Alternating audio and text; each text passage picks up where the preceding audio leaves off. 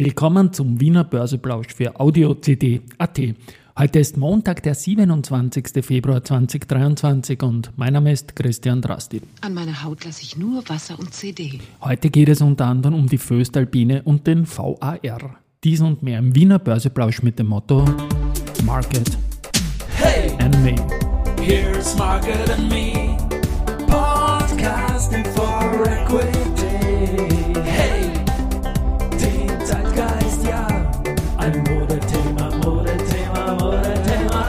Die Börse als Modethema und die Februarfolgen des Wiener Börseplausch sind präsentiert von Wiener Berger und dem Managed Profit Plus Fonds.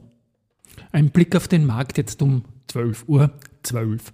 3483,7 ATX-Punkte, ein Plus von 0,81% mit Lenzing als, als Gewinner mit plus 2,7%, Raiffeisenbank International mit 2,6% und SBO mit 1,9%. Auf der Verliererseite die Do Co. mit minus 1,6%, die AT&S mit minus 1,4% und die österreichische Post mit minus 0,3%.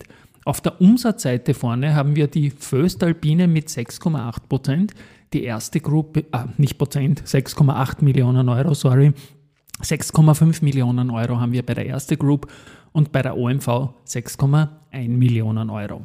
Ich werde mir jetzt für diese Woche immer das Top-Trio am Vormittag kumulieren und dann schauen, was rauskommt zu Mittag und dann am Abend wieder dieses Top-Trio nehmen und wie viel noch am Nachmittag dazugekommen ist. Die Vermutung ist, dass am Nachmittag äh, wohl 70, 80 Prozent der Tagesumsätze stattfinden. Heute haben wir da 3 mal 6, 20 Millionen, wenn man das dann aufrundet, Umsatz gehabt. Die Föstalpine, die hat heute ihren 10.000 und ersten Handelstag. Die haben den 10.000 am Freitag gehabt und am Wochenende ist auch noch die längste positive Serie 26 Jahre her gewesen. Nämlich am 25.02.1997 endete das. Das waren damals 14 Tage am Stück in Folge ein Plus. So, und die Föstalpine und die Andritz, die befinden sich ja heute auf Tag 4 im fünftägigen ATX5 Quali-Duell. Und die Föstalpine war bis jetzt an allen drei Tagen gemessen am Schlusskurs und auf den kommt es an vorne. Also ein 3 zu 0 für die Föstalpine gegen Andritz. Aber der Vorsprung sind nur 0,2 Prozentpunkte und sie brauchen 0,5 Prozentpunkte.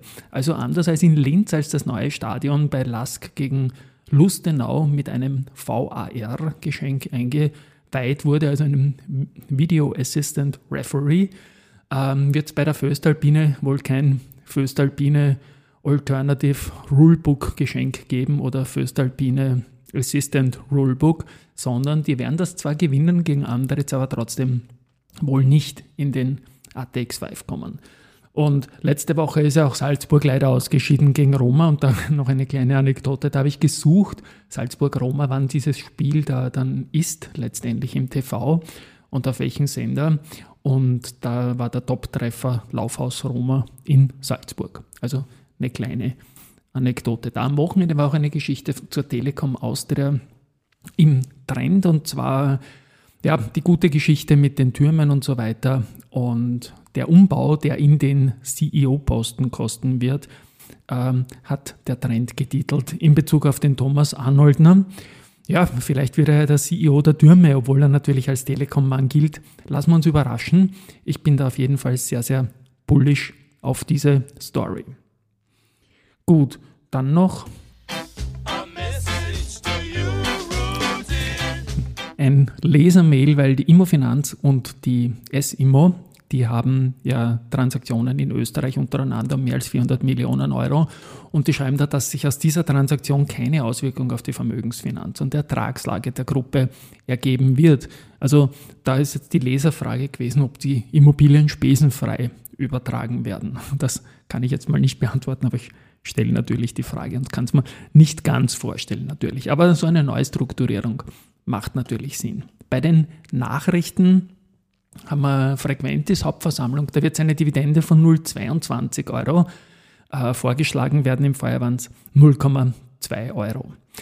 Äh, Contron kauft weitere Aktien und zwar 144.000 156 sind seit 3. Februar insgesamt erworben worden.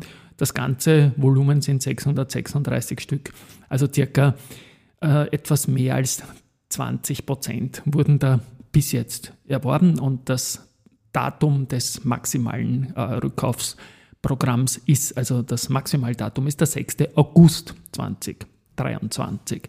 RI Magnesita hat äh, Umsatzerlöse um 30 Prozent auf 3,3 Milliarden erhöhen können. Auch das sind Nachrichten, die da letztendlich im Trend liegen. Und verlinken werde ich das Interview, wie am Freitag angekündigt, das jetzt da ist, das der Peter Heinrich mit dem Felix Strohbichler geführt hat. Felix Strohbichler, CFO Palfinger, der war dann zum Mittag Börse People bei mir und das wird dann nächste Woche gesendet, werden wir alles verlinken.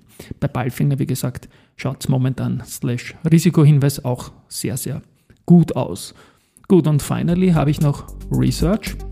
Steve L. bestätigt Valnevan mit Kaufen, nimmt aber das Kursziel von 10 auf 9 Euro Retour.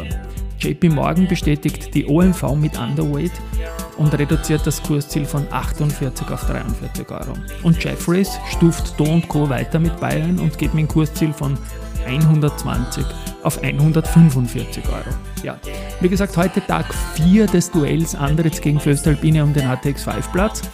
Und am Ende dieser Fünfer-Serie, die dann letztendlich heute Nachmittag und morgen noch gilt, habe ich dann noch eine kleine Anekdote zur Föstalpine. Tschüss und Baba, wir hören uns morgen.